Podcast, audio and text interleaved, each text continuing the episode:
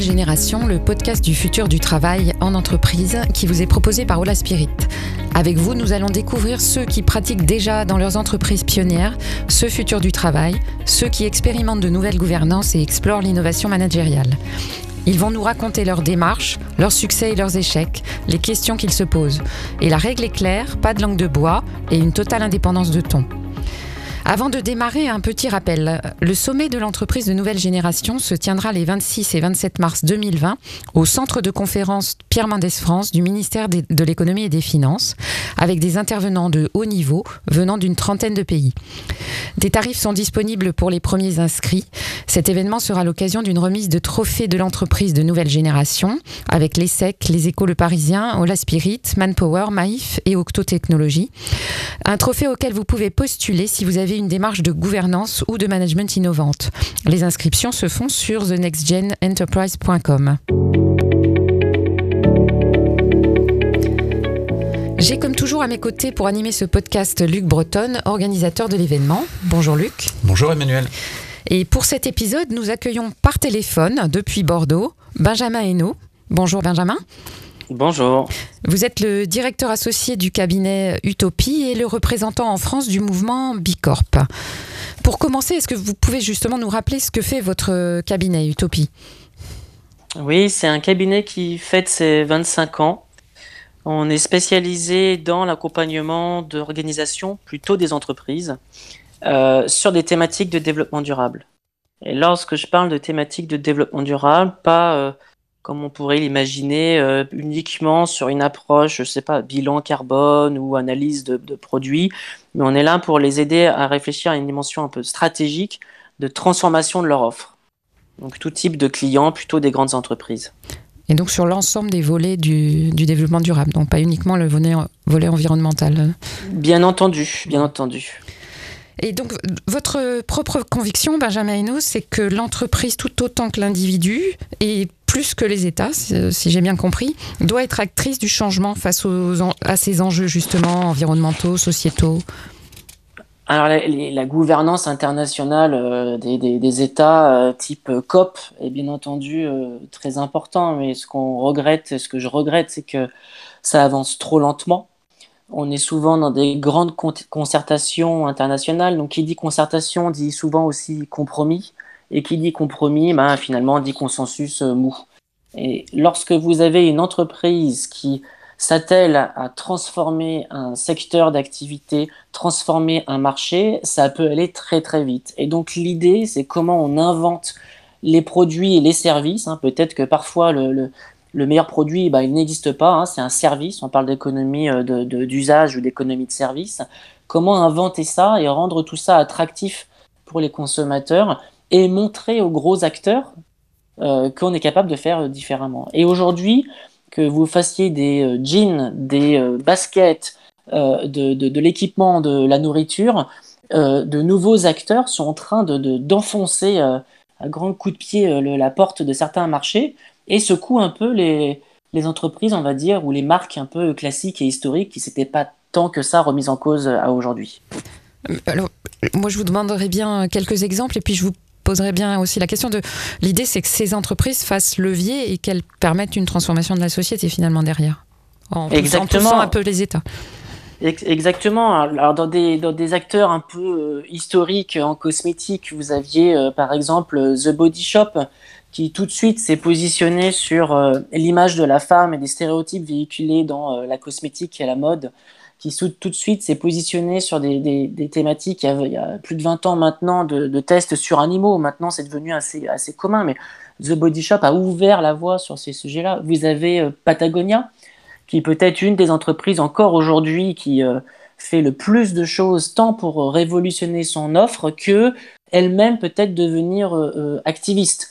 Euh, Patagonia développe au, presque au même titre qu'une ONG euh, des thématiques assez fortes contre des lois, contre euh, un certain nombre de directives qui pourraient être prises aux États-Unis, et typiquement le fait de réaliser de nouveaux barrages hydrauliques. C'est une entreprise qui prend une position contre un barrage hydraulique. Peut-être plus proche de nous en France, vous connaissez sûrement cette marque de, basket qui, entre les, les, acteurs un peu classiques et mainstream, Veja, déjà essaye d'inventer la basket alternative. Qu'est-ce que c'est qu'une basket dans laquelle on prendrait en compte les considérations euh, sociales des gens qui fabriquent cette basket-là, dans lequel on prendrait, en, on prendrait en compte les matériaux nécessaires pour cette basket-là?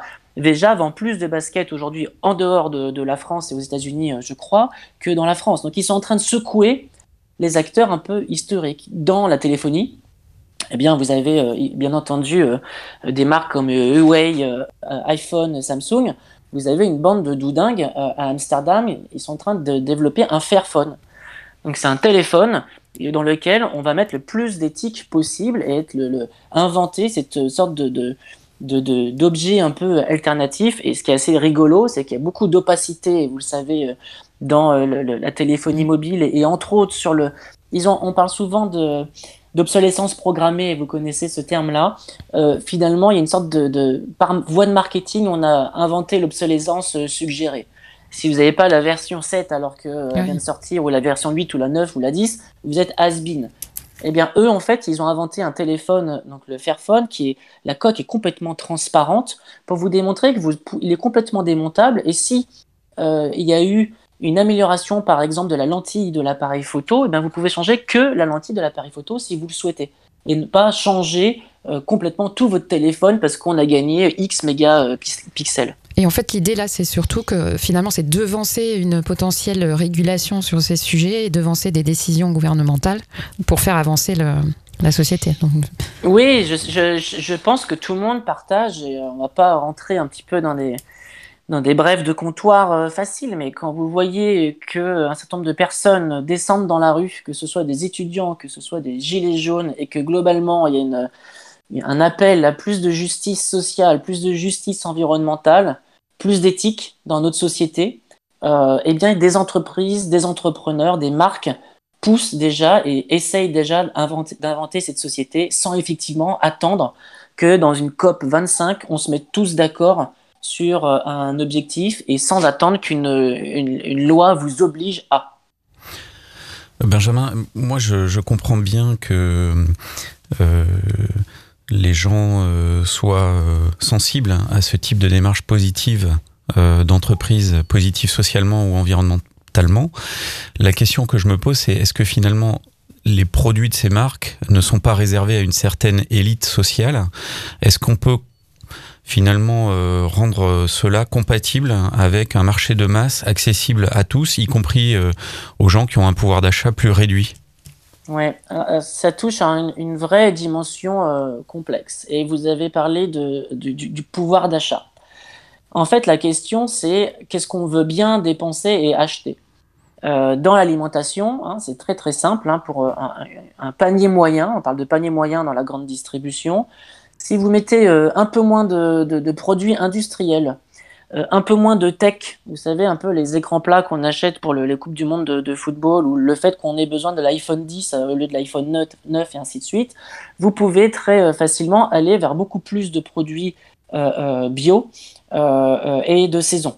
Si vous prenez moins d'outils, d'objets ou d'aliments industriels, vous pouvez aller vers des objets ou des aliments en tout cas bruts que vous pouvez transformer et être sur des aliments de saison, des aliments locaux et de meilleure qualité euh, sanitaire. Donc c'est aussi à, reprojeter dans un, budget d'un foyer euh, moyen et qu'est-ce que dans mon budget je vais accorder comme priorité dans mes dépenses? Ça, c'est la première chose. Ensuite, je vous parlais de Veja euh, tout à l'heure. Bah, c'est très intéressant hein, pour de, constater que la basket Veja, elle sort au même prix qu'une basket moyenne Nike ou Adidas. Sauf que ce que fait Veja, c'est qu'ils mettent 0 euros en communication et en marketing, 0 euros contrairement à, d'autres marques qui mettent, mmh. vous le savez, beaucoup d'éléments en publicité. Et tout cet argent-là, il va dans la chaîne de production et il va dans une approche type euh, euh, euh, fair trade, une, juste rémunération des producteurs en amont de l'extraction du caoutchouc, de la transformation des ouvriers dans l'usine. l'usine est, au Brésil. Donc, et, au bout du compte, la basket est au même prix. Donc, entre acheter une Veja ou acheter une paire de Nike, ben, il y a une paire de chaussures qui peut-être a un peu plus d'histoire, d'éthique et de valeur à raconter que, que l'autre. Donc vous voyez que le, la dimension un peu budget, elle est très très euh, complexe à, à, à démontrer. Vous avez raison, aujourd'hui, on peut peut-être dire qu'une partie des produits avec plus d'éthique sont plus chers. Euh, c'est aussi lié au fait que euh, il y a de nouvelles entreprises qui sont en train d'essayer de gagner de parts de marché, donc il y a un positionnement qui est important, et c'est aujourd'hui ces produits-là ne sont pas mainstream. Euh, c'est peut-être aussi un autre élément de réponse sur le, la partie euh, prix. Et puis néanmoins, derrière, il y a quand même une question fondamentale sur quel est le juste prix d'un produit. Et ça, je pense qu'il va falloir qu'on rééduque, hein, je, pèse mes mots, je suis désolé, il faut éduquer les consommateurs, il faut éduquer les Français, rééduquer, et je pense que là, la distribution a un vrai rôle, éduquer les Français sur le juste prix. J'ai travaillé avec des acteurs de la grande distribution où les euh, fonctions achats achetaient des t-shirts en coton à 20 centimes le t-shirt vous vous rendez tous compte qu'un un, t-shirt à 20 centimes à l'achat, qui va vous être vendu 5, 6, 10 euros ensuite euh, dans le, magasin, si vous achetez le t-shirt 20 centimes, il y a quelque part un problème. Entre l'agriculture pour élever le coton, la consommation d'énergie, la consommation d'eau, les gens qui vont travailler, les, filatures, la transformation, euh, les éventuelles modifications euh, du, produit pour réaliser ce t-shirt, 20 centimes d'euros, il y a quelque part quelqu'un qui va en pâtir, que ce soit des euh, euh, euh, hommes et des femmes qui vont pâtir de ce prix-là ou que ce soit l'environnement. Un t-shirt à 20 centimes, ce n'est pas possible. C'est la même chose dans plein de catégories de produits. Dans l'alimentation, c'est assez criant lorsqu'on vous dit un plat équilibré et bon marché à 2,50 euros. C'est sûr qu'il y a quelque chose qui va ne pas aller dans ce prix à 2,50 euros pour ce plat. Alors, au, travers de votre euh, description de ce, cette typologie d'entreprise, cette nouvelle, euh, presque cette, ce nouveau type d'économie. Euh, on, commence à évoquer votre deuxième facette. Vous êtes euh, représentant en France de. Alors d'abord, Utopie a été la première Bicorp en, en France, il me semble, et vous êtes représentant en France de, de ce mouvement. Est-ce que vous pouvez nous expliquer ce qu'est une Bicorp, ce qu'est ce mouvement, et, et puis le mettre en perspective par rapport à ce qu'est une entreprise à mission, par exemple? Mais déjà, je vous remercie de parler de mouvement, puisque lorsqu'on me pose souvent la question, on me pose souvent la question autour de est-ce que c'est un label, est-ce que c'est compliqué d'intégrer euh, le label, combien de questions, qui audite, euh, et, c'est un mouvement. C'est un mouvement d'entrepreneurs. C'est un mouvement mondial. Aujourd'hui, on a dépassé les 3000 entreprises dans une soixantaine de pays. Alors j'aime à dire qu'il euh, y a une Bicorp en Birmanie, vous avez dit Bicorp en Afghanistan, donc c'est pas juste un mouvement euh, d'entreprises américaines ou européennes. Euh, euh, vous avez maintenant des, des, des bicorps partout dans le monde, hein, 60 pays, ça commence, ça commence à faire.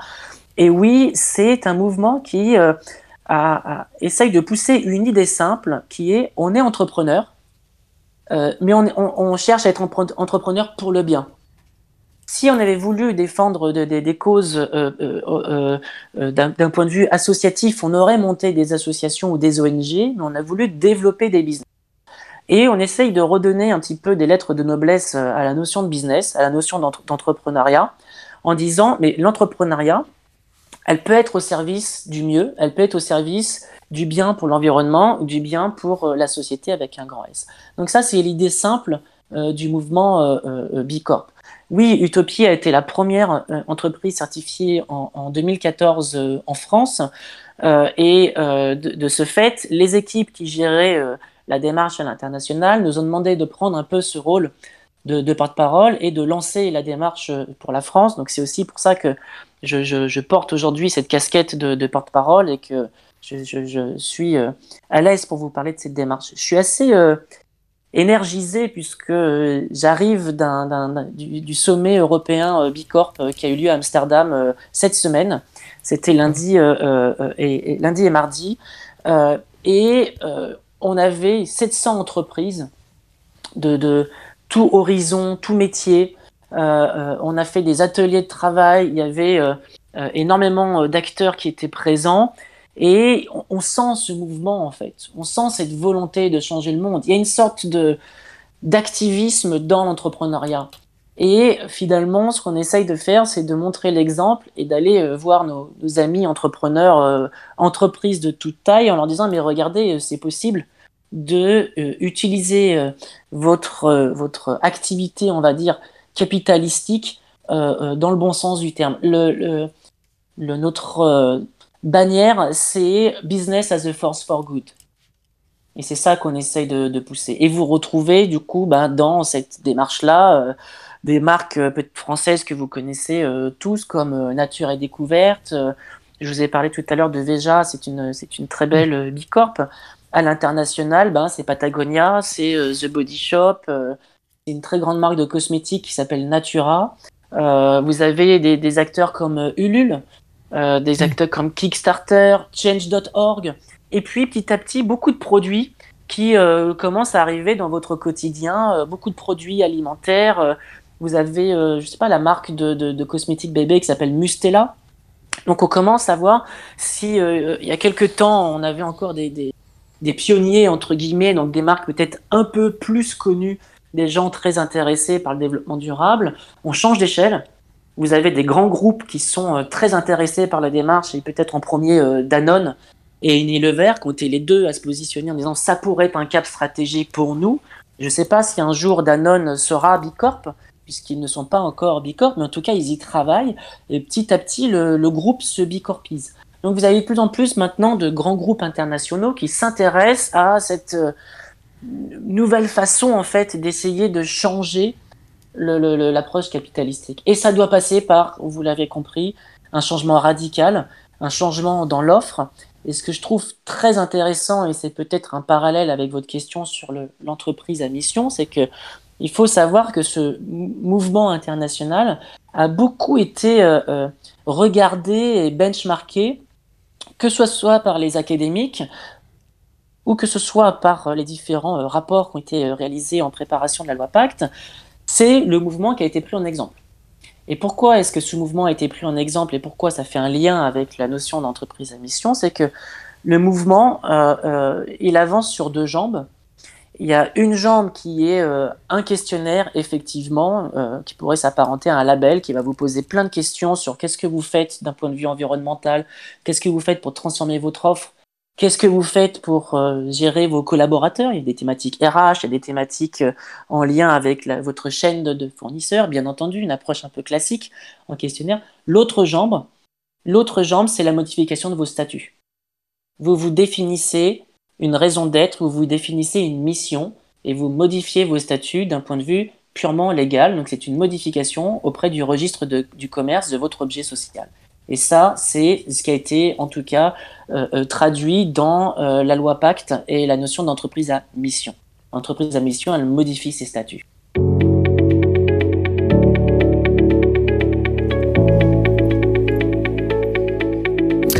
Alors Benjamin, on a parlé justement de, des entreprises à mission. On a fait la transition entre, vous avez fait la transition entre Bicorp et entreprise à mission.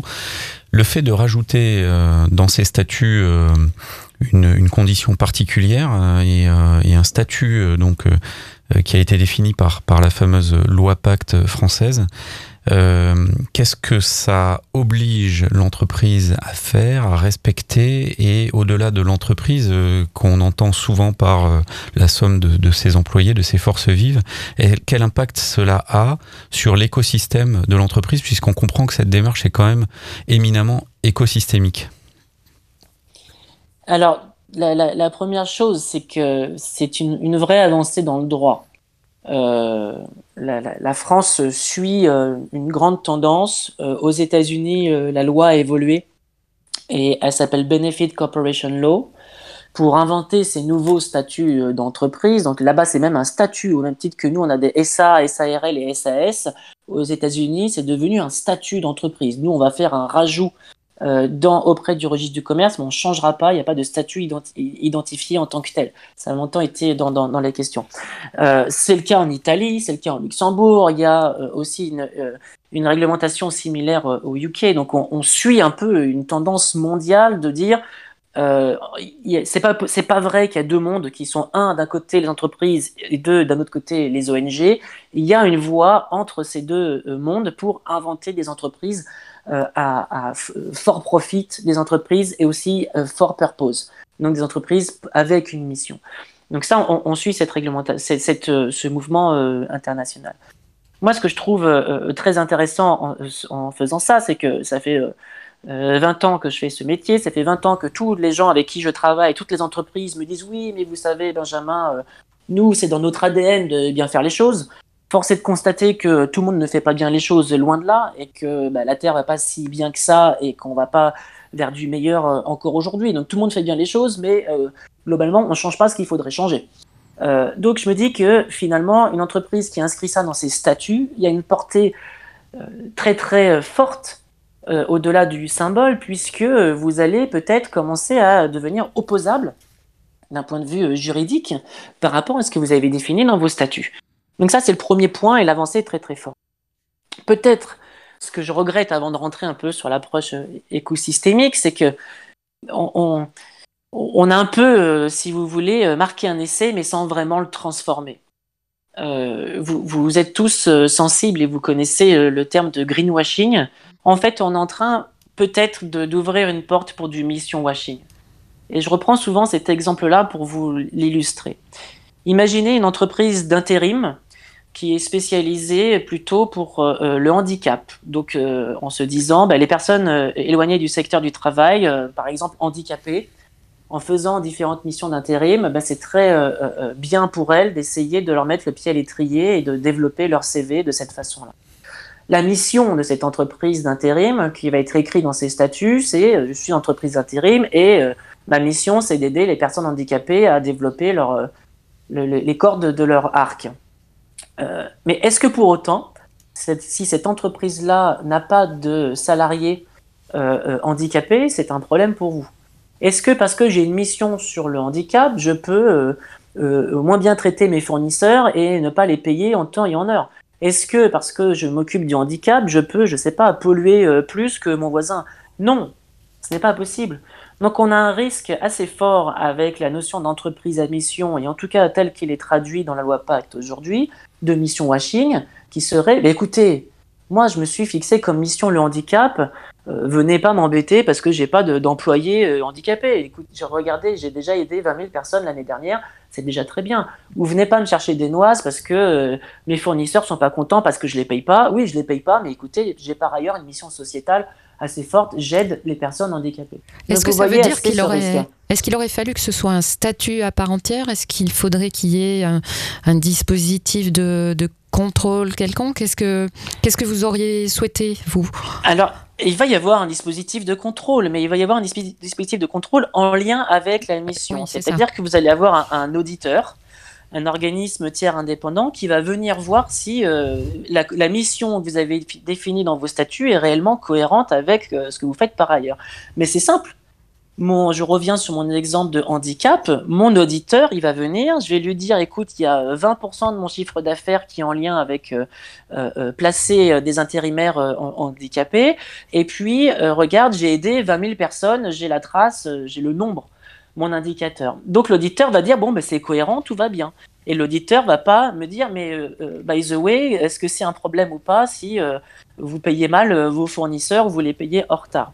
Donc en fait tout ça, vraiment le mot sur lequel on insiste beaucoup dans toutes les actions de lobbying, je fais beaucoup de lobbying, j'ai fait du lobbying au moment des premiers échanges sur la loi Pacte, j'ai fait du lobbying en ce moment euh, j'étais à Bercy la semaine dernière pour essayer de, peser dans le, décret d'application euh, et tel qu'il va être rédigé. On fait du lobbying avec une idée simple qui est mais tout ça pourquoi? Quelle cohérence dans tous ces textes de loi? Si je, perds la cohérence de, l'entreprise au global, alors euh, on aura raté notre exercice d'essayer d'inventer des entreprises plus éthiques et plus justes.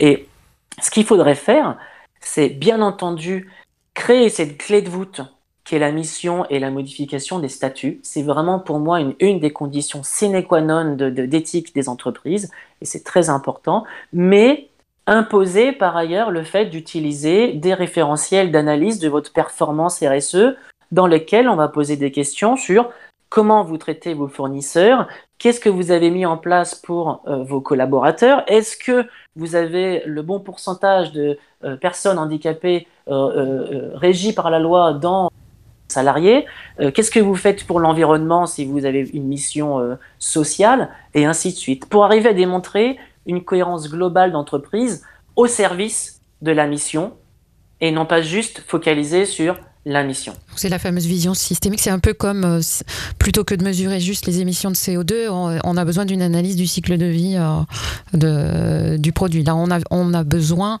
effectivement de voir dans l'ensemble l'entreprise et, euh, je ne sais pas comment dire ça, mais un peu son empreinte globale.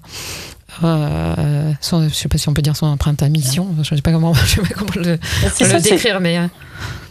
Vous, vous, pouvez avoir très grand. Euh, enfin, il y avait une tribune il y a deux ans, au tout, début de la réflexion sur ce sujet, qui avait, tribé, qui avait euh, titré euh, Monsanto, première entreprise à mission. Hum.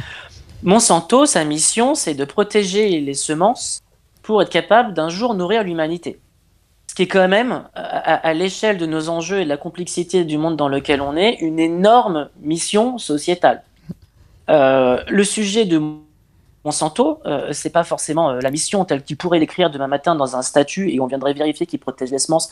Ben oui, c'est leur, euh, leur métier.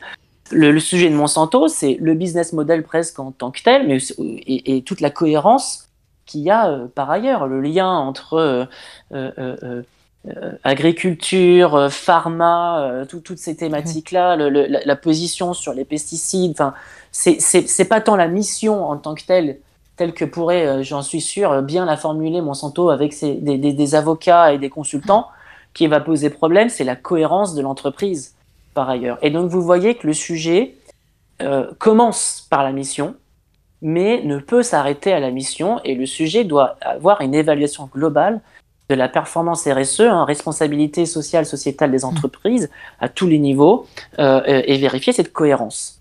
Si on ne fait pas ça, on risque le mission washing.